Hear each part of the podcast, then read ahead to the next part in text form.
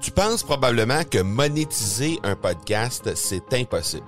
Ou encore que ça prend des dizaines de milliers d'auditeurs pour que ça vale réellement la peine.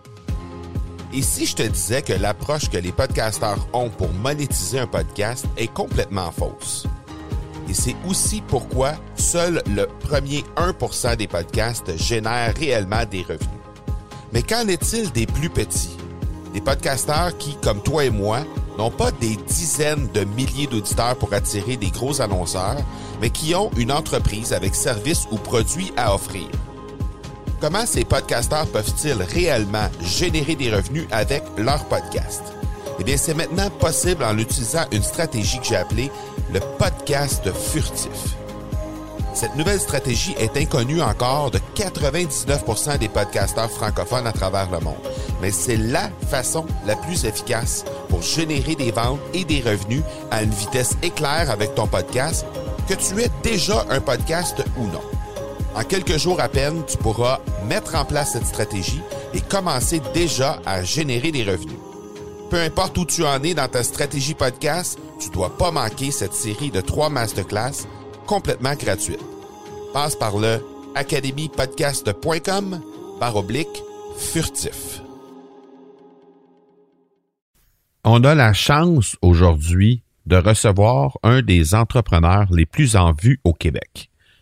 Un investisseur dans plus de 15 entreprises, certaines via l'émission Dans l'œil du dragon, à laquelle il a participé à Radio-Canada, d'autres à titre personnel.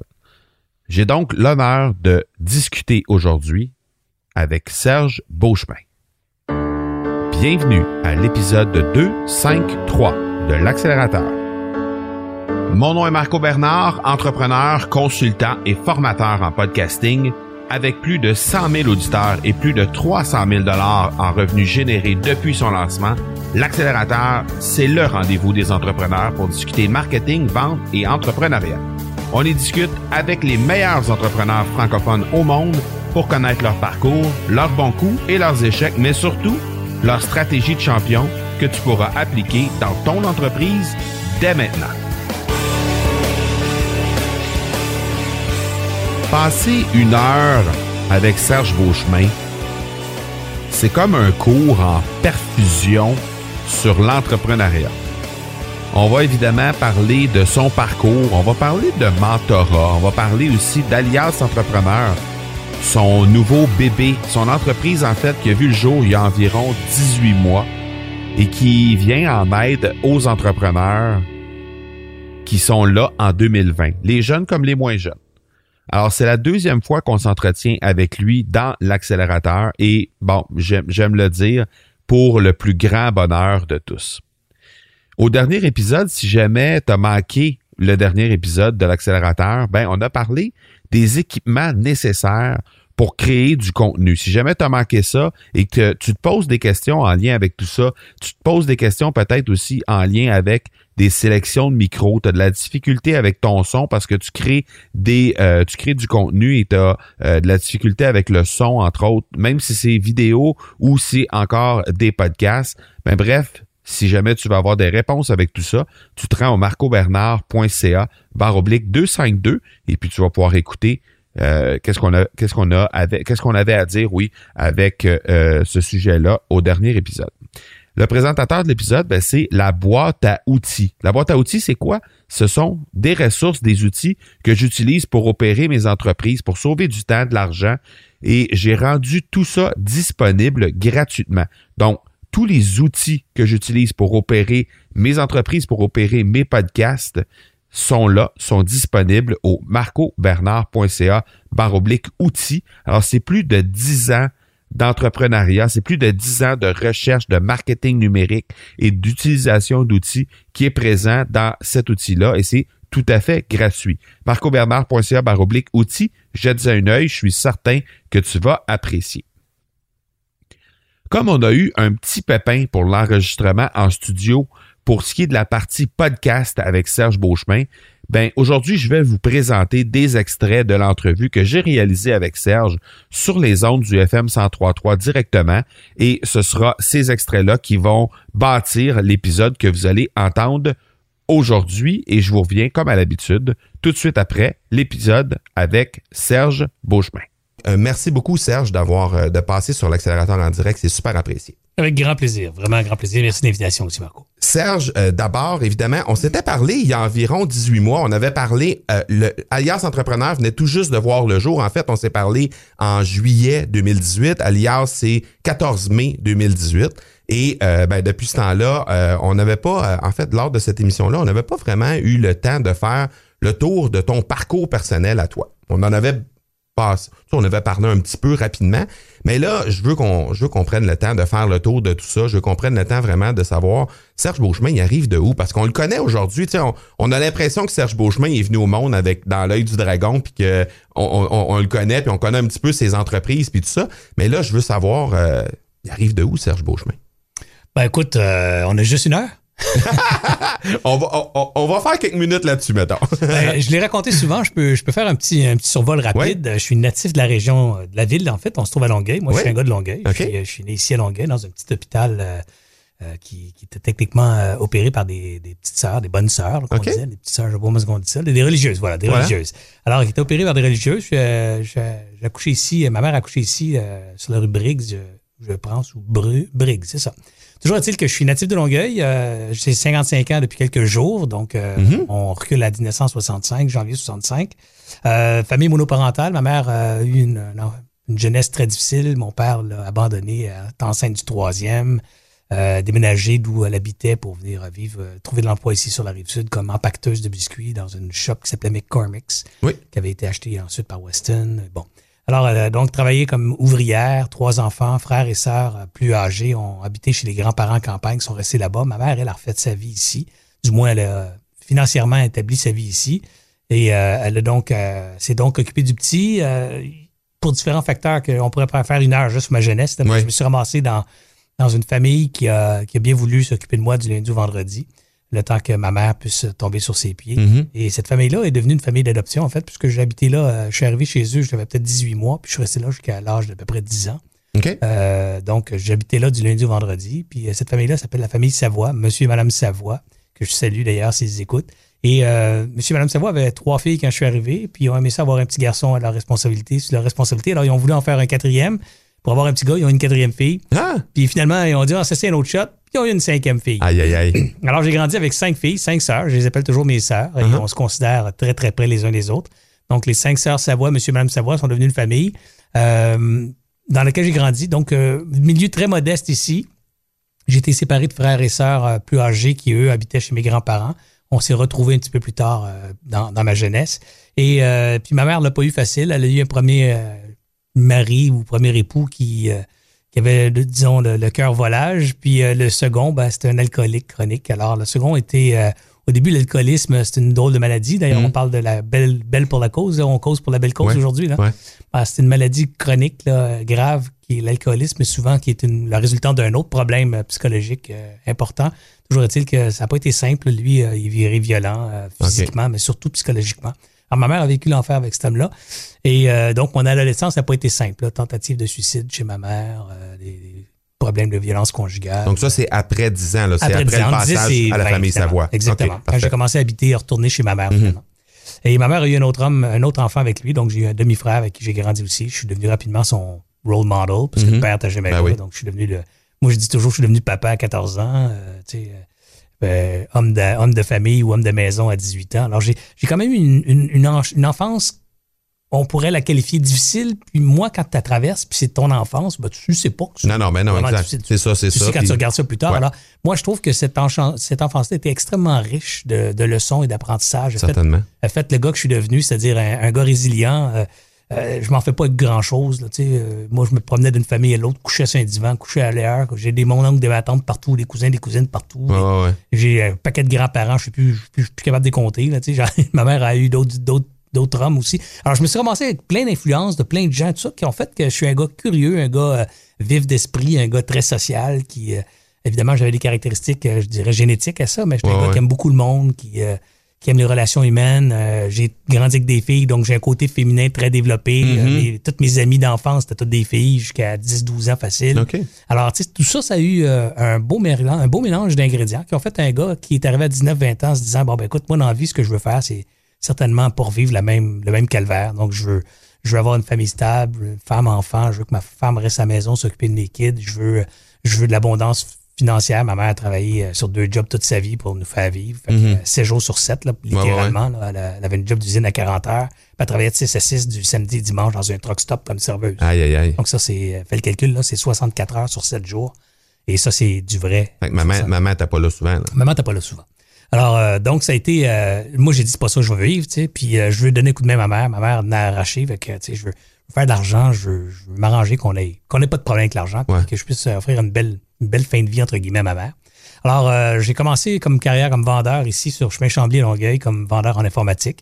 Et euh, ben, comme j'ai un bon caractère humain, comme j'ai un bon sens de communication, je communique rapidement avec les gens, tout ça, ben, j'ai commencé à avoir une maudite bonne carrière comme vendeur. Dans quel domaine? informatique. OK, Je vendais, informatique. je vendais carrément des ordinateurs sur une petite boîte, une petite euh, boutique qui s'appelait Future Byte à côté de, du place Jacques-Cartier. Avec une formation qui allait là-dedans aussi ou Pas du tout. vraiment? OK, Pas du non. tout. On se présente là, on vend. Ouais, ben, je te, tu sais, faut, faut se mettre dans le contexte. L'informatique, ça commençait. Ouais, ouais. si tu connaissais ça, ben, t'étais déjà en avance sur 98% des gens. Puis euh, moi, j'étais en train d'étudier en électrotechnique au cégep. Donc, il y avait un parallèle, là, tu sais. Mhm. Ouais. À l'époque, l'é- l'électrotechnique, euh, j'étais le dernier, la dernière édition du programme avant qu'il modifie puis qu'il inclut les microprocesseurs et tout ça. Parce que ça commençait. tu. Ouais, ouais. Alors, euh, donc, je n'ai pas vraiment une formation, mais je commence à vendre le jeudi soir, vendredi soir, samedi comme vendeur. J'ai une super carrière, ça monte. Ma dernière session au cégep, il me reste un cours maths 203 pour finir mon cégep que je devais faire cet été-là. Je dis, ah, sais-tu, je vais prendre l'été off. Je le ferai l'été prochain. Je vais me consacrer à ma job de vendeur puis essayer de, de renflouer les, les coffres. Puis j'ai une Christie de bonne année. Alors, j'ai fait pas mal d'années. On parle de plusieurs dizaines de milliers de dollars de salaire en 88, 89. Wow. tu sais, là. Fait que c'est- pas mal d'argent. Uh-huh. Euh, pas en 88, en 85. En 88, j'étais déjà en affaires. Donc en 85, fait que c'est beaucoup d'argent. Fait que donc je me suis acheté une voiture, euh, j'ai aidé à ma mère s'acheter un char aussi. En fait, j'ai donné le char qu'on avait acheté à deux et j'ai décollé ma vie comme ça. Puis je suis devenu un vendeur informatique et ultérieurement, trois ans plus tard, j'ai décidé que je vendrais pas pour les autres, je vendrais pour moi. Avoir avec un chum, on a parti une business qui s'appelait Treesoft et the rest is history. Donc, il n'y a pas vraiment eu d'études en tant que telles, études, euh, que ce soit des études de vente, autres études commerciales, des études au HEC, euh, euh, des trucs universitaires, que ce soit, peu importe qu'est-ce qui, qu'est-ce qui pourrait toucher de près ou de loin à, à un entrepreneur qu'on peut voir aujourd'hui, parce qu'il y en a encore qui ont des parcours similaires aux tiens aujourd'hui, mais il n'y a pas vraiment eu de quoi que ce soit par rapport à ça. Non, non, j'ai pas un parcours académique, je dirais, formel. J'ai fait, j'ai même pas fini le deck, en fait. J'ai jamais fait le fameux cours de maths. Ah non, OK. J'ai jamais eu le diplôme d'études collégiales. C'est un deck en électrotechnique qui m'a pas vraiment servi dans ma carrière, bien qu'il me sert beaucoup au niveau passionné, parce que passion, parce que j'étais un, passion, un passionné de, de gadgets. Ouais. alors, débrouille bien avec la techno, je dirais. Puis, euh, et, et non, le- le- par contre, l'éducation m'a quand même permis d'avoir euh, des trucs intéressants, comme entre autres au cégep, une prémonition, mais j'ai fait un cours de maths, pas de maths, mais de comptabilité 101. Il y avait un, un cours de comptabilité au, cé- Ouais. au cégep. J'avais fait ça, moi, ce cours-là. Puis, euh, ben, c'était extrêmement utile parce qu'avec ce petit cours-là, ben, quand j'ai commencé à gérer ma business, ben, j'avais déjà des notions de notions hein. comptables, des notions de crédit, débit, euh, la comptabilité. J'étais capable de faire la tenue de livre et tout ça. Alors, ça m'a drôlement aidé. Et ce simple cours-là a fait euh, la, la base de, de tout le système d'administration de l'entreprise qui a plus tard euh, géré des 30, 40, 50, 60, 75, 80 millions de chiffres d'affaires. OK. Et là, il y a eu euh, Treesoft qui est arrivé. Ouais. Ça, ça a duré combien de temps? 17 ans. Alors, boy, ça, OK. ouais, on a parti ça, euh, j'avais 22, j'allais avoir 23 en fait. Euh, on a parti ça, euh, André et moi. André, c'est un chum d'école, André Mhm. Morissette, que je salue d'ailleurs, un grand chum d'école. On s'est connus euh, à 14-15 ans euh, OK. au secondaire. Et euh, on s'est toujours suivis, on a toujours les grands bodés. Puis à un moment donné, j'ai eu cette idée de partir une business. Je suis allé le voir, j'en ai parlé, il dit Ah, c'est trop hot, let's go, on fait ça, mais on peut pas lâcher nos jobs. Alors, on partit ça à temps partiel. OK. Euh, donc, on travaillait tous les deux à temps plein dans- comme vendeur en informatique. Puis on a parti notre business on the side. Puis Travailler avec toi dans le même, dans le même business? Ouais, dans le même domaine, disons. Il était vendeur. il était pas à la même place. Il était pas à la même place, mais il était vendeur aussi dans le domaine informatique, André aussi. On avait travaillé ensemble aussi chez Future Byte. Puis là, il travaillait chez, chez d'autres entreprises, chez Compu- Computerland à Montréal. Puis bon. Toujours est-il qu'on travaillait dans les mêmes domaines, André et moi. Et donc, on a parti ce business-là de site. Mhm. on, on, s'est fait un setup où la sœur André travaillait de chez elle, du moins répondait au téléphone de chez elle. On y a installé une ligne commerciale à la maison. André était dans son magasin là-bas. Moi, je me suis fait engager ici sur Saint-Charles à côté, dans un magasin qui s'appelait Simco, qui vendait des ordinateurs. Je suis allé faire embaucher là comme vendeur à commission. Je dis, paye-moi pas, donne-moi pas une scène, paye-moi 100% en commission. Tout ce que je veux, c'est une carte d'affaires et un téléphone qui peut dire non à ça? Mhm. Euh, il m'a dit, OK, je t'engage.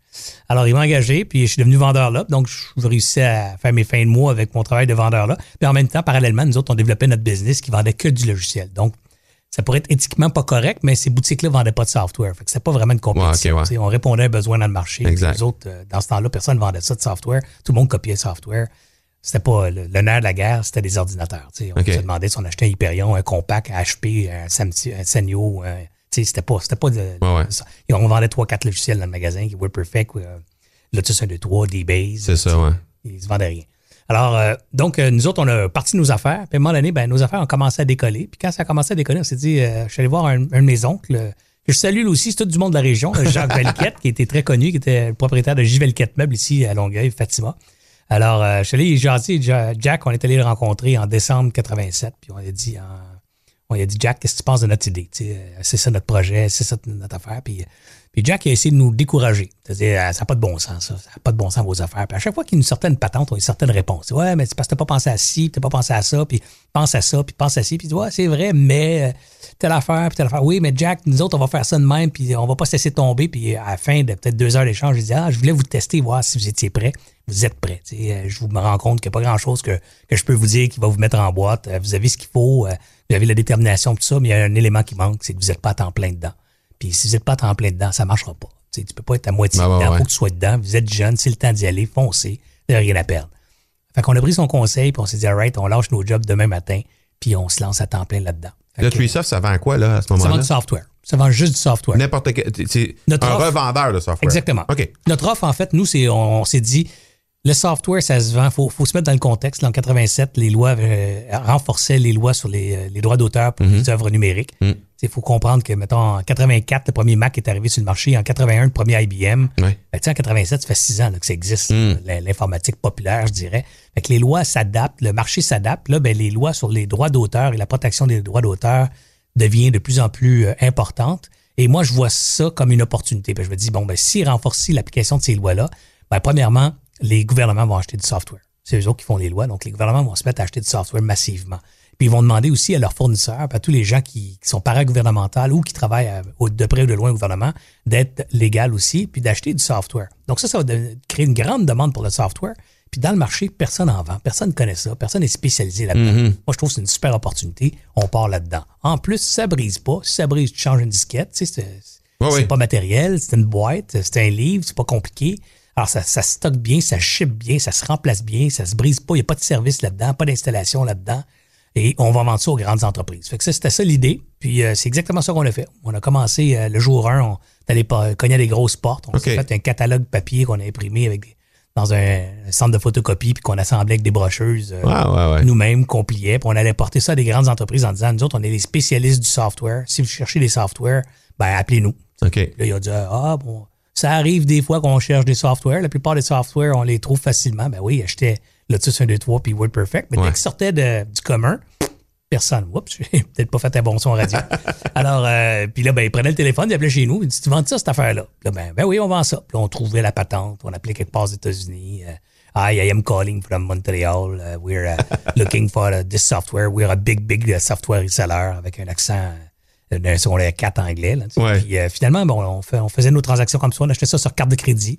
On recevait le software, on chipait de l'autre bord. Puis là, on espérait encaisser le chèque avant que le compte de la carte de crédit rentre pour pouvoir ultimement payer carte de crédit puis encaisser la le liquidité soit, soit, soit, là. Alors, euh, c'est exactement comme ça que ça a parti. Euh, puis ça a parti en Lyon la première année. Ah oui, hein?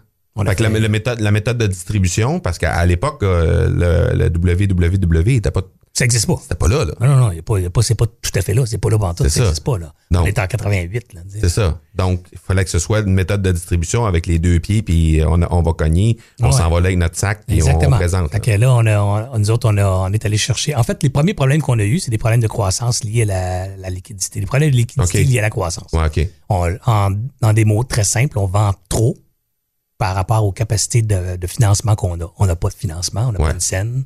On est parti avec nos cartes de crédit comme source de financement. Uh-huh. Fait que je te fais une histoire courte, mais on a une commande de 4-5 000, puis elle coûte 3 000, ben j'ai 3 000 de, de- sur ma carte de crédit, je commande, ben ma carte de crédit est loadée. Le lendemain, j'ai une autre commande de 2 000, ben je peux pas acheter le stock. Puis là, je peux pas dire au client, ben je peux pas vous vendre, là, ma carte de crédit est pleine. Non. Ça marche pas. tu. Fait que là, tu racontes toutes sortes de niaiseries au client pour le faire patienter. T'appelles le premier en disant Écoute, je t'ai envoyé le produit, je peux t'envoyer mon chèque rapidement? Quelle date tu vas me l'avoir? Ouais, de- normalement, il va sortir lundi. Je vais être là lundi 9h au bureau, ramasser le chèque. Je suis à côté, c'est pas vrai, mais Il n'y a pas besoin de savoir ça. Là. Exact. On, a, on a développé toutes sortes de, de manigances puis de procédures, je dirais, tout à fait légales, mais très, très pointilleuses. Très limite, très, très rigoureuses pour collecter rapidement et pouvoir faire rouler le cash le plus vite possible. OK. Alors, euh, ça, ça, ça, ça a tenu un bout de temps, je te Ouais. dirais. Puis après ça, ben, on a eu des problèmes encore. Ça, on vend trop. Alors là, il a fallu aller voir des banques. Et euh, t'imagines l'histoire, là. T'as deux petits gars de 23, 22 ans. André a presque un an de moins, là. On arrive dans une banque, habillé tout croche. euh, Avez-vous un plan d'affaires? Ben oui, euh, c'est pas compliqué. euh, Je vais, vous le dessiner. Là, tu sais. Il dit, Comment tu vas le dessiner? Je dis, ben oui, mais c'est 300 pieds carrés. La porte est à, est à gauche, le photocopieur est ici, le bureau d'André. Là, il dit, non, je t'ai pas demandé un plan du bureau, je te demande un plan d'affaires. Ouais. Bon, je sais pas c'est quoi, moi, un plan d'affaires. tu sais. On part de loin. là. Ouais, ouais, ouais, ouais. Fait que nous autres, on pensait que c'était facile d'avoir une marge de crédit. On ne connaît rien. Alors, on, on s'est fait fermer la porte d'une coupe de banque jusqu'à ce qu'on se fasse dire, volons euh, voir euh, service d'aide aux jeunes entreprises, aux jeunes entrepreneurs, le SAGE. ouais. Ils, offrent, ils offrent des subventions pour des jeunes comme nous autres. en alors, c'est ce qu'on a fait. On est allé voir des jeunes, euh, pas les jeunes, mais cette, cette organisation-là. On s'est ramassé avec toutes sortes de, de passe-passe avec un- une subvention de 25 000. Avec la subvention de 25 000, on est tout de suite allé voir une banque? La banque a dit, ben, vous avez 25 000 d'équité, on peut vous prêter 25 000 en marge de crédit. On s'est ramassé avec une marge de crédit de 25 000, 25 000 de, ma- de, de- de subvention, on était parti. Euh, ça a duré peut-être euh, un autre huit mois. Là, Ah ouais, mais pendant huit mois, on était reparti. Au bout de huit mois, on a encore le même problème, mais là, la banque, elle voit comment ça va bien, comment ça se développe. Elle augmente notre marge de 25 à 50. Puis on a fait un autre huit mois, ou à peu près. Puis à un moment donné, on s'est dit, ben là, ça marche pas, il faudrait qu'on ait 150 de marge de crédit. Puis là, ben, la banque a dit non. Alors, on est allé voir euh, le marché bancaire, puis on a eu un banquier du nom de Rock, euh, euh, Rock Gariepi. Puis Rock, euh, en neuf jours, nous a autorisé une marge de crédit de 250 000 aïe, aïe, aïe. chez la Banque nationale. Puis depuis ce jour-là, ben là, pouf, la, la business était partie. OK. Alors ça, c'est l'histoire bien vite, Ouais, minutes. ouais, ouais. Puis ça s'est terminé comment? 17 ans plus tard? Ça s'est terminé avec euh, un constat, euh, un constat stratégique euh, déchirant, c'est-à-dire on a une super belle business, on est, on domine le Québec, là, on est le plus gros Mm. joueur au Québec, on a une position enviable à Ottawa et à Toronto, et on est aussi un bureau à Calgary. Donc je suis, j'ai des bureaux des vendeurs à Calgary, Toronto, Ottawa, Montréal, puis à Québec. Mhm. Donc et, et on domine largement le Québec, puis on- dans le reste du Canada, ça va pas payer nos affaires, au point où je dirais à l'échelle nationale, on est troisième joueur. Mais et on est dans une période de, de, je dirais, de consolidation. Après l'an 2000, il y a eu un crash dans notre, dans notre secteur. On est en TI. Alors, les, les compagnies après l'an 2000, 2001 ont été un petit peu plus, euh, je dirais, focus sur les profits puis la rentabilité plus que juste sur le, le chiffre d'affaires. Alors, ils se sont mis à, à trouver difficile la croissance. Ils se sont mis à faire de la consolidation, à acheter des business qui étaient rentables, à acheter des business autour pour, pour solidifier puis continuer à faire de la croissance parce que l'industrie grandissait pas assez. Et euh, ben là, la, la téléphone s'est mis à sonner chez nous. Puis euh, là, on a une business d'à peu près 75 millions. Tu as, des gens qui t'appellent, te disent T'es-tu à vendre? Puis nous autres, on dit Non, non, ça va bien nos affaires, puis on fait de l'argent, va rien savoir de personne. Mais quand tu te fais appeler 4, 5, 6 fois dans un an, tu te dis Ah, il y a quelque chose qui se passe. tu. Fait que là, avec le conseil d'administration, on s'est mis à jaser, puis on s'est rendu compte que fondamentalement, on était plus une cible d'acquisition qu'un acquéreur potentiel. Dans un marché de consolidation, il va y avoir des gros qui vont acheter des petits. Puis Mm. nous, on est gros, mais on est gros au Québec sur l'échelle internationale. Des petits joueurs Ouais. Concurrents canadiens ont 600 millions de chiffre d'affaires. Puis les concurrents américains, on parle de milliards, 1,2, 1,8 milliards à l'époque. Fait qu'on s'est dit, c'est sûr que c'est- on va se faire bouffer un de ces quatre. Alors, Mhm. on pas la- Alors, avant que, avant qu'il y ait une guerre de titans qui s'installe, puis qu'on dise non à tout ce monde-là, puis qu'on se ramasse à, à, à être David contre Goliath, à plus avoir de marge de manœuvre, puis euh, à faire une transaction dans un mode survie, ben, on est aussi bien de le faire dans un mode où ça va super bien. Ben oui. Notre business va bien, la croissance est là, les profits sont au rendez-vous.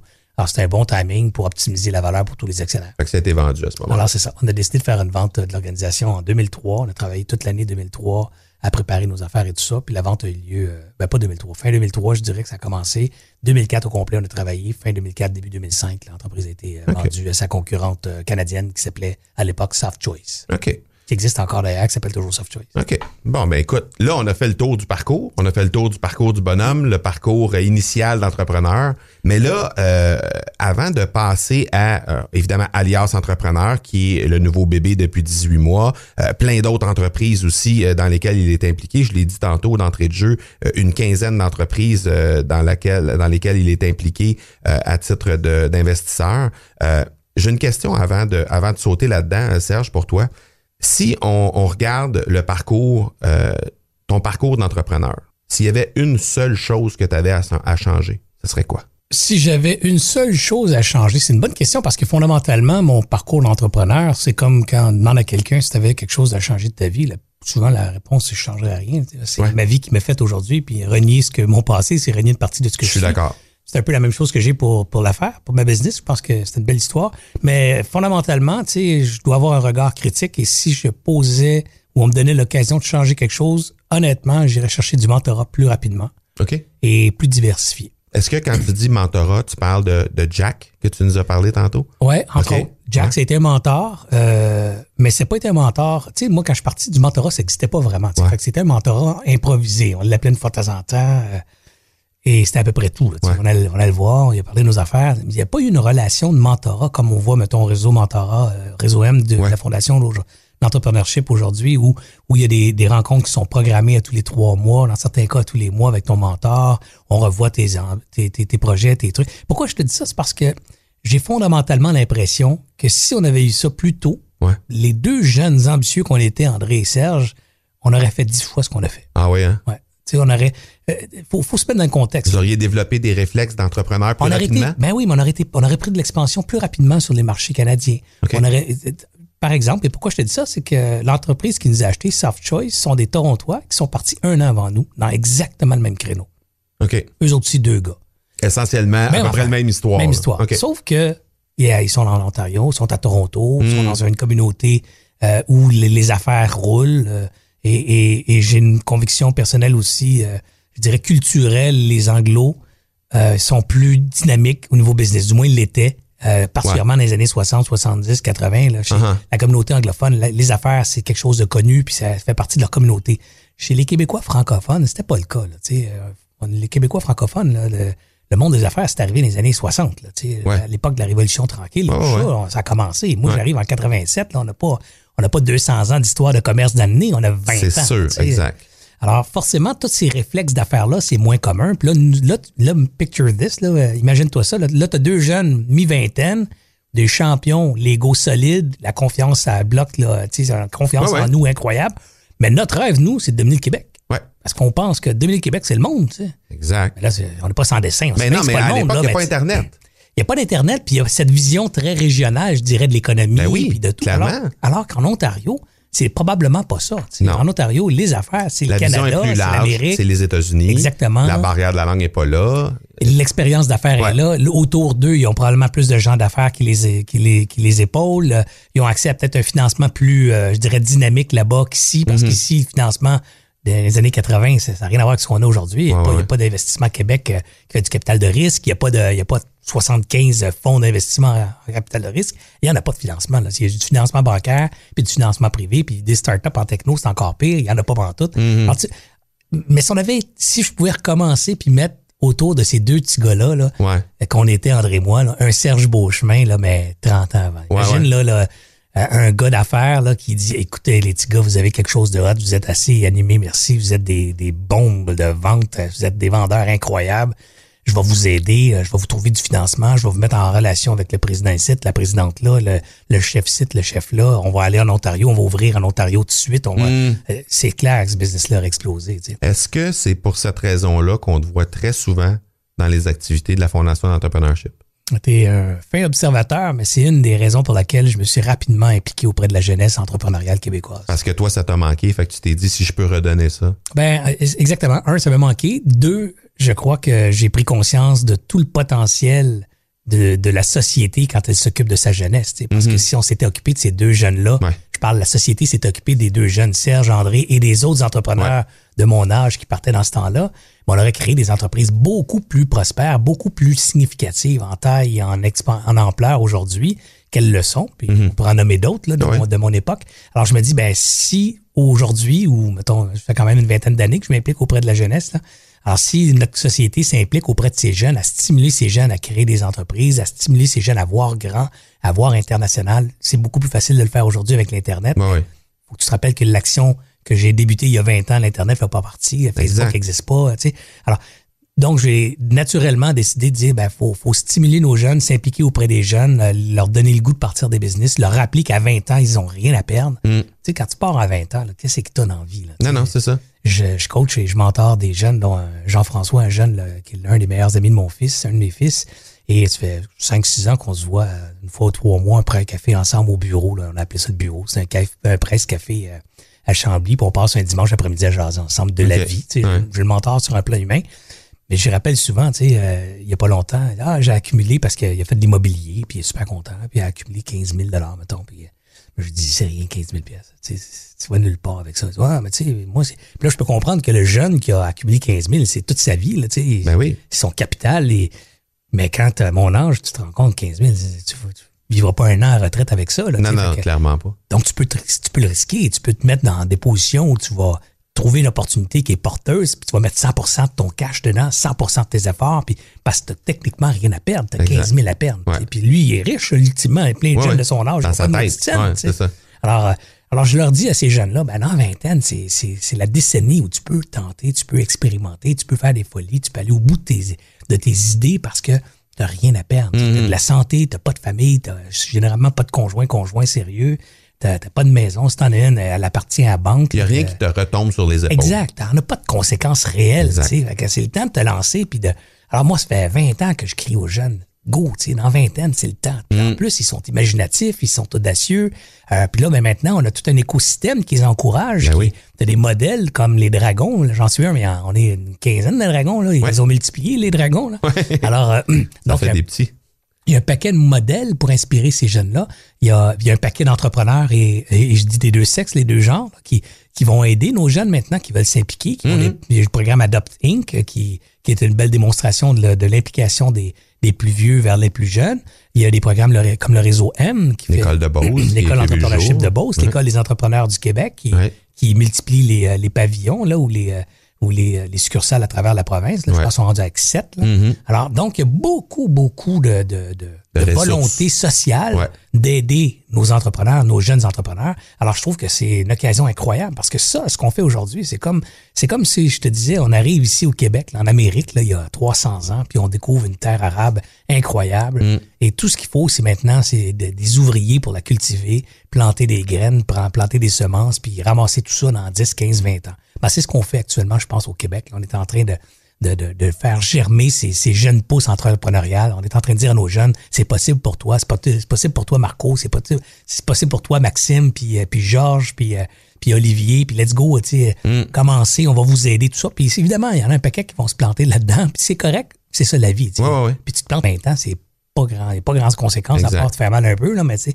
Alors, c'est, c'est le temps de faire ça. Puis ça, ben moi, je suis convaincu que dans 15, 20, 25, 30 ans d'ici, on va avoir un Québec pas mal plus fort économiquement. Si on a un Québec plus fort, ben forcément, quand tu as de l'argent, quand tu as de l'argent dans ta famille, là, quand tu vis Ah oui. ton père, ta mère qui ont des bons salaires, ben tu es pas mal indépendant de la banque. Si la Mm. banque a dit, ah, ben, euh, tu vas augmenter ton taux de carte de crédit ou ton taux de marge de crédit, il y en a rien en série. Elle va te payer le solde complet, puis bye, je fais bien ce que je veux. Ben, c'est la même analogie pour une société. Une société qui est économiquement forte va donc dicter elle-même ses conditions de vie, comment elle va vivre chez elle, puis comment ça va se passer dans son, dans son territoire. Ben, une, économie qui est faible, une économie qui dépend de ses créanciers, qui emprunte partout autour, puis qui est pas capable de payer ses dettes, ben, c'est les, les créanciers qui vont décider comment tu vas vivre chez vous. Puis c'est les créanciers qui vont dire, c'est quoi, on te coupe cette aide-là, on te coupe ce budget-là, on t'enlève les 2 milliards qu'on t'avait qu'on t'avait promis, on te les enlève. Ben, ces 2 milliards-là, tu les as plus. Et du coup, ben, là, tu plus capable de soutenir tes programmes sociaux, plus capable d'investir dans la santé ou dans l'éducation ou dans les transports. Alors, tu vois, mon analogie, Oui, c'est. Économiquement, on a tout à gagner à soutenir nos entrepreneurs, les aider à créer des belles entreprises, les leur mettre tout de suite dans la tête qu'on peut sortir du Québec, qu'on peut, on s'enrichit en vendant des carottes aux voisins, pas en se les vendant entre nous. Puis, puis en faisant ça, ben, on va créer une économie solide et du coup, on va avoir un impact, une- un impact important sur les conditions de vie de- des Québécois de, de demain. Donc, de mes enfants, de tes enfants, puis de nos petits-enfants. Exact, exact. Est-ce qu'il y a, est-ce que c'est, c'est la même réflexion qui t'a animé derrière la mise en place d'Alliance Entrepreneur il y a 18 mois. Tout à fait, tout à fait. En fait, c'est cette réflexion, tu vois, c'est important ça comme question parce que moi, j'ai vendu l'entreprise à 40 ans, donc il y a 15 ans Mm. précisément, là, jour pour jour à peu près. là, le 15 février 2005, euh, j'encaissais, j'encaissais mon chèque. Alors, euh, la vie a fait que ma mère est décédée le 25. Donc, euh, ma Ah mère euh, est décédée le 25 dans mes bras. Alors, tu vois, moi, le 21 janvier 2005, j'ai eu 40 ans. Ma mère m'annonce qu'elle va mourir parce qu'elle est atteinte d'une maladie incurable puis elle a décidé qu'elle arrêtait de se battre. Le 25 janvier, je l'ai accompagnée, là, donc du 21 au 22 au matin, puisque le 21, j'avais un party à la maison. Tu peux te deviner comment j'étais. là. Alors, le 22 au matin, j'étais avec ma mère à l'hôpital à Pierre-Boucher, puis je suis resté avec elle jusqu'à son départ, le 25. Et, euh, et après ça, ben, trois semaines après, on, on signait papier pour la vente de la business. Là. Donc, donc, tu devines que j'étais en plein closing aussi quand ma mère est partie. OK, elle pas vendue à ce moment-là. Non, non, mais- non, on était en closing. Donc, on est en train de signer papier, négocier les dernières affaires à Ouais. minuit moins deux, tu sais. Fait que là, t'as le gars qui négocie la vente de sa business, qui est le bébé de sa vie, là. Il a Ouais. passé 17 ans à mettre ça au Uh-huh. monde. Il y a un sentiment de trahison énorme aussi quand tu vends ta business, tu sais, parce que tous tes employés qui te suivent puis qui te suivent dans cette aventure-là, qui sont là 10, 12, 15 ans, qui sont là avec toi, ben, tu peux pas leur dire que tu es en train de vendre la business. Ils vont tous prendre la poudre d'escampette, de l'esca- tu sais, ils vont tous voir ça avec quelqu'un. que- ben, tu peux pas vraiment leur dire. Fait qu'il y a un grand sentiment de trahison là-dedans, mais en bon père de famille, c'est la bonne chose à faire parce Ouais. que tu veux transmettre cette entreprise-là à un acquéreur qui va prendre soin de ton équipe, qui va leur donner les opportunités de continuer à se développer, tout ça. Mais il y a quand même la Ces trahison gens-là t'habite. t'accordent leur confiance, là, veux, veux Exact. pas, tu sais, ils croient dans tes, dans tes valeurs, dans ta ça. mission, puis tout ça. Fait que donc, je reviens à 2005, j'ai ce sentiment de trahison. Mhm. J'ai en même temps le bonheur de l'accomplissement matériel important. Je, je peux dire que devenu multi- multimillionnaire à ce moment-là, Ouais. puis j'étais indépendant de fortune. J'ai j'ai 40 ans, donc pour les hommes, les femmes, la quarantaine, c'était un coût important. Donc, tu sais, boum, 40 ans, boum, je vends en business, boum, je suis euphorique, boum, je, me sens trahi, boum, ma mère meurt. Tout ça dans trois semaines. tu sais. Fait que, euh, ça a été bouleversant. Et, mais ça a été bon parce que c'est 6, 7, 8 mois, 12 mois qui ont suivi. Je me suis fait beaucoup d'introspection. tu sais. Puis ma mère est décédée jeune à 62 ans, tombée malade à 57. Puis quand elle est partie, ma mère, on a eu le temps de jaser puis faire nos adieux. Puis ma mère, elle me dit Serge, tu sais, euh, la vie, c'est pas long. Mhm. C'est tellement pas long. Mais tu sais, tu sais pas quand t'as 25 ans que c'est pas long. Parce que 25 ans, quand on parle de 50 ans plus tard, c'est deux fois ta vie. C'est la pensée magique qui est encore présente. Ouais. Mais quand t'arrives à 40 ans, puis là, tu dis, oups, ta mère a dit la vie est pas long parce que tu dis, crime, elle est morte à 62, c'est dans 20 ans, ça. Hmm. Puis 20 ans, c'est la moitié de ma vie. C'est pas loin, 20 ans, tu sais. Fait que là, elle dit, elle dit prends-en, profite-en de ta vie aussi, tu sais, là. C'est, pas long, mon grand. Attends pas. Puis on a eu des. Ma mère, c'est une, femme qui croit beaucoup. Fait qu'on a eu des belles, des belles discussions aussi spirituelles. Puis, tu sais, euh, attends pas pour aimer, attends pas pour être aimé, attends pas pour donner autour, attends pas d'avoir beaucoup. Puis euh, il y a un beau texte qui illustrait les mots que ma mère, ma mère et moi on partageait, que j'ai trouvé, puis que j'ai écrit et publié. Alors je suis parti de là en me disant, bon, faut pas que j'attende, faut que je vive, je profite de la vie. Puis il faut que je fasse des choses qui sont significatives. tu sais, Parce que, sais, Marco, quand tu as une vie comme la mienne, ben, tu refuses de croire que la- l'accomplissement dans ta vie, c'est c'est matériel. tu. Mm. C'est- Le matériel, c'est du confort. Mais tu sais, moi, je peux te le dire, là, le bonheur, c'est autre chose que l'argent. C'est Ben sûr que l'argent, c'est le fun. Euh, j'en ai j'en ai beaucoup maintenant, mais j'en ai eu j'en ai manqué atrocement dans ma vie. Mais je peux te garantir une chose, là, toute ma vie, j'ai été heureux. Mhm. Alors, c'est pas l'argent qui était le facteur de bonheur dans ma vie. C'était l'amour que Parce j'ai que tu as vécu, les, t'as vécu les deux, les deux, les deux côtés. J'ai vu deux côtés. Ouais. tu sais. J'ai j'ai eu la grosse difficulté. J'ai mangé du craft dinner, euh, je sais pas combien de fois, de Mm. temps dans ma vie, dans ma jeunesse. tu sais. Nous autres, on mangeait du steak d'abalone. Là, tu sais. fait que j'ai connu la pauvreté, là. j'ai Mm-hmm. connu la, la misère financière. Ma mère qui travaillait 64 heures à des salaires euh, de crève-faim là, pour, nous faire, pour, pour nous faire arriver, puis nous faire croire qu'on vivait correctement. Moi, j'ai jamais vraiment su qu'on qu'on avait Parce pas que tu jamais vraiment réellement manqué de rien. J'ai jamais manqué de rien. Ma mère travaillait comme une folle, mais moi, j'avais une TV maison, puis C'était ça, c'était ça. C'est ça. Puis je passais le journal, je me suis acheté mon bicycle. Puis mais j'étais pas Ouais. étranger à tous les jeunes de mon quartier qui on vivait dans des quartiers modestes. Fait que, alors, alors je, je peux, je suis bien placé pour te dire que l'argent, c'est pas vrai que ça arrange le bonheur. C'est vrai que ça le rend confortable, ça rend la vie très, très agréable. Là, mais alors je me suis dit, c'est pas vrai que je continue à travailler un autre 20-25 ans de ma vie pour ajouter des millions dans mon compte. Ben, j'ai une théorie, moi, qui est le- le- la théorie du seuil. Si tu gagnes euh, 25 000 par année, puis tu as l'occasion de passer de 25 à 50 000, je te garantis que ta qualité de vie change. Hmm. Si tu gagnes 50 puis tu as l'opportunité de passer de 50 à 150, ta qualité de vie change encore. Si tu gagnes 150 puis tu passes à 500, elle va encore changer. Mais l'impact de ce changement-là est moins significatif. Pourtant, tu es rendu à 350 000 de plus de salaire par année. Mais ça change pas tant que ça. Le char que tu voulais, tu l'as déjà. Là, tu vas peut-être en avoir un deuxième. Tu vas peut-être avoir un chalet ou un condo quelque part. Mais tu sais, ça change pas. Tu vas pas expérimenter une vie de fou. Et là, si tu passes de 500 à 5 millions, ben, ça change rien non plus. Non. Tu sais, là, là, tu vas voyager en première, ben, ça change rien. Tu Mm. sais, Si tu as déjà pris un billet en première, ah oui, c'est bien, bien confortable, mais ça n'a rien à voir, là, parce que c'est la destination. C'est pas, le trip dans l'avion, c'est là, de A à 5 B, heures. là. tu sais, C'est quand tu débarques de l'avion que le voyage commence là-bas. tu sais. Alors, Ça t'empêche pas que des croisières tournent au, au cauchemar. Exactement. Alors donc, tu sais, quand tu fais la, part- la part des choses, alors moi, je me suis dit dans cette période-là, dans ma quarantaine, j'ai dit, l'argent, c'est pas le driver. Je veux en faire encore par intelligence, par cohérence. Tu sais, je veux que mes, mon travail et mon talent soient reconnus à sa juste valeur. Je veux, euh, je veux continuer à créer de l'abondance, mais pas de l'abondance juste pour moi, mais de l'abondance autour. Donc, m'assurer que ma communauté va bien survivre, va se développer, mes enfants, mes amis, euh, les gens autour. Prendre soin des gens que j'aime, ma mère, évidemment. Euh, ben, ma mère partait là, dans ce temps-là. Et mais mon frère, puis, puis les gens autour, tu sais. Puis, puis en même temps, mais je me suis dit, ben, tu sais, qu'est-ce que je veux laisser? Tu sais, Qu'est-ce que je veux laisser comme trace? Qu'est-ce que je veux faire de ma vie? Tu sais, J'ai un autre 25 ans actif. Qu'est-ce que je veux laisser? Un compte de banque plus garni? Euh, une plus belle maison, une plus grande maison? Ou si je veux pas laisser plutôt euh, euh, une, une génération toucher, marquer une génération? sais?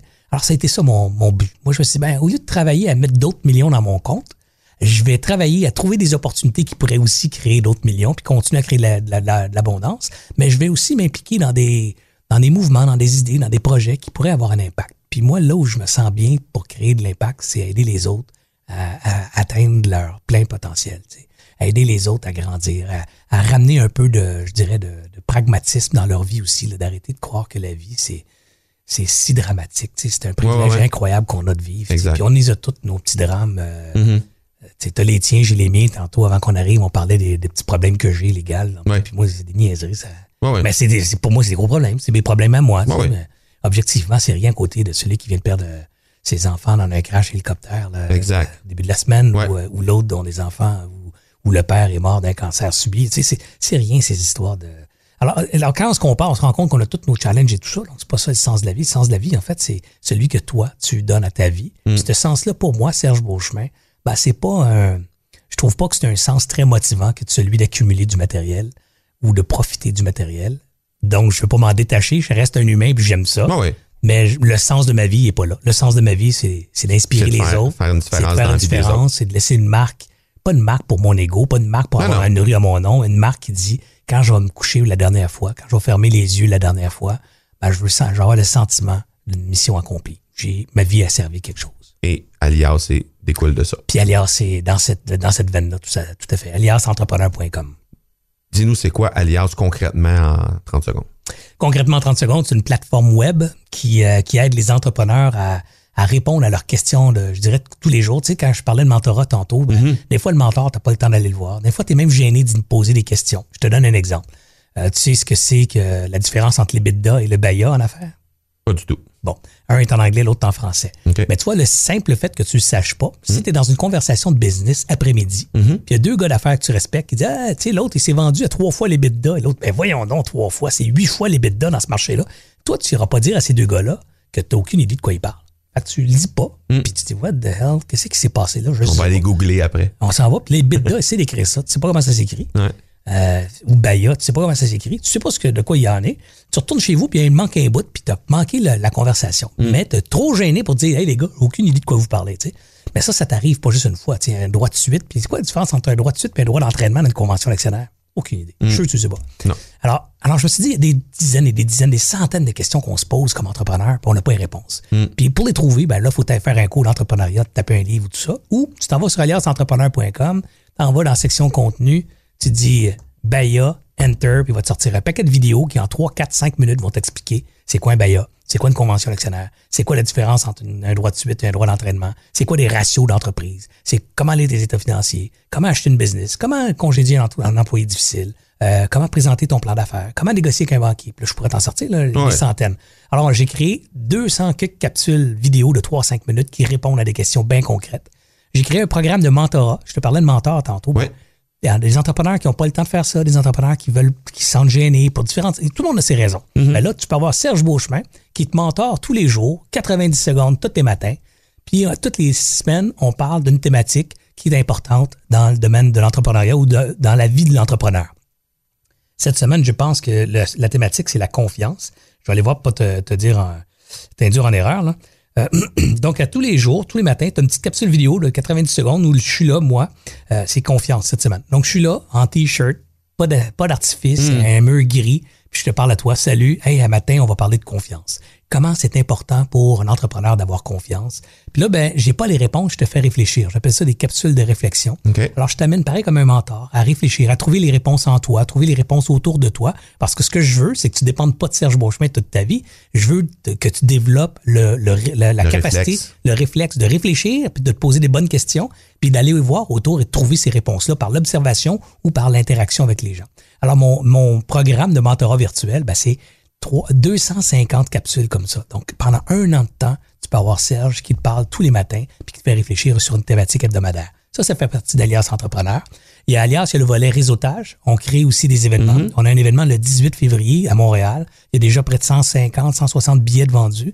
On rencontre des entrepreneurs dans ces événements-là. Donc, j'invite un entrepreneur qui vient de partager son histoire, comment il a démarré, comment il a fait ses affaires et tout ça. Et après, on jase ensemble. Puis il y a des activités de, de- de réseautage. Donc, je m'arrange pour créer une, une activité qui va faire que les gens vont se connaître, vont, vont échanger entre eux autres. Donc, ça crée une, une façon aux entrepreneurs de, de créer des maillages, de créer des relations et, et remplacer peut-être euh, certaines pratiques qu'on faisait il y a 30 ans dans les chambres de commerce, mais que- qui interpellent moins maintenant aujourd'hui Ouais, les ouais, entrepreneurs. Ils n'ont plus le temps, ils vont pas au dîner conférence, ils courent partout. Ben là, nous autres, ça se fait dans une formule 5 à 9 après le travail, formule détente, une fois par deux mois, donc c'est pas trop régulier.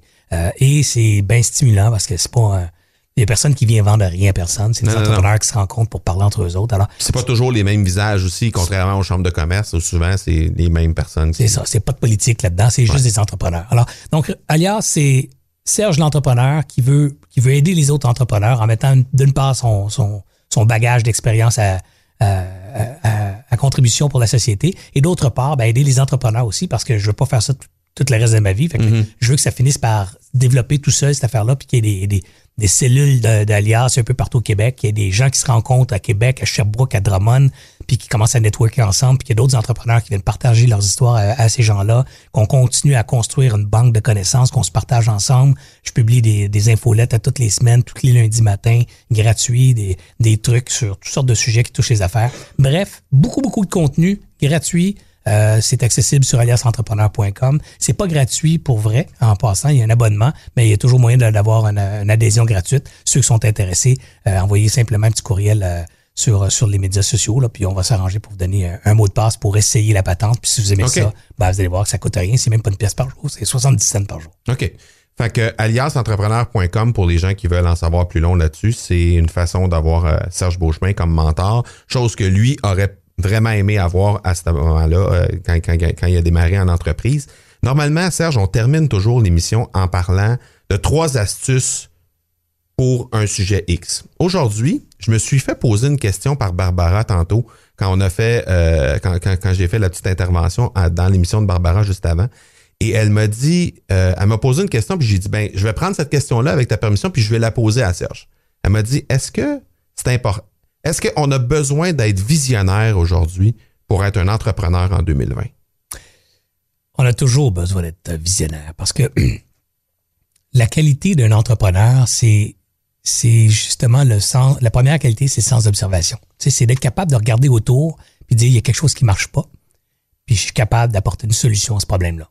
Fondamentalement, c'est ça un entrepreneur. C'est quelqu'un qui veut aider sa communauté autour en, résol- en résolvant euh, un problème, puis euh, en, en trouvant une solution, je dirais, innovante à ce problème-là. Tu comprends? Donc, un exemple, tu vas me dire, ouais, mais un gars qui ouvre un restaurant sur Saint-Charles à Longueuil, il ne faut pas croire que c'est visionnaire. Ben, il faut qu'il soit, parce que s'il l'est pas, il va ouvrir juste une autre pizzeria à côté de trois pizzerias, puis il va se planter. Alors, il, ça, il prend un sens de la vision pour dire, oups, je veux ouvrir un restaurant. Ça, c'est quelque chose que je connais puis que je maîtrise. Je veux l'ouvrir où maintenant? Ben, faut que je l'ouvre quelque part où je vais régler un problème pour quelqu'un. Exact. Faut que je l'ouvre quelque part où il y a une demande, puis il y a un- une demande d'une masse assez importante de gens pour ce produit ou service-là, et il n'y a pas de solution adéquate. Ou il y en a un qui le fait, mais il le fait tellement mal que je vais arriver dans ce marché-là, puis je vais le faire beaucoup mieux que lui. Ça s'appelle toute la vision, ça. Alors, ça n'a pas besoin d'être une vision incroyable, technologique, puis inspirée, puis touchée la- par la grâce des dieux. Ça a juste besoin d'être le gros bon sens. Le gros bon sens de l'entrepreneur, c'est celui-ci, celui que viens de te dire, d'être capable de trouver quelque chose qui marche pas quelque part pour une grande masse de gens, Répondre à un besoin. puis moi, d'arriver avec une solution pour ce besoin. Ben, évidemment, merci énormément à Serge Beauchemin. Merci beaucoup, Serge, de ton passage sur l'accélérateur. Ça a été une, encore une fois un super épisode, très très très instructif, très intéressant, toujours agréable de discuter avec Serge. Il y a eu une foule de euh, d'informations qu'il nous a livrées, mais c'est euh, définitivement toujours très intéressant de s'asseoir et de discuter avec lui. On a discuté de plein de choses dans les pauses, avant l'émission, après l'émission. On a passé une autre demi-heure à discuter ensemble. C'est un, un type extrêmement généreux de son temps. Donc bref, encore une fois, un gros, gros merci, Serge, pour tout ça. Gros merci de ton temps. Euh, si jamais euh, tu as aimé, ben, de ton côté, abonne-toi, commente sur la plateforme de diffusion que tu utilises présentement pour écouter l'épisode que tu es en train d'écouter.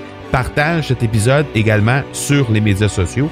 Ce vendredi, on va parler de la puissance insoupçonnée et spectaculaire du PS. Le fameux PS qu'on met en bas de nos courriels, de nos messages, de nos textes et qui souvent, euh, qui souvent euh, euh, comporte un message qui est très, très, très important. Donc, c'est de ça dont on va parler dans l'épisode de vendredi.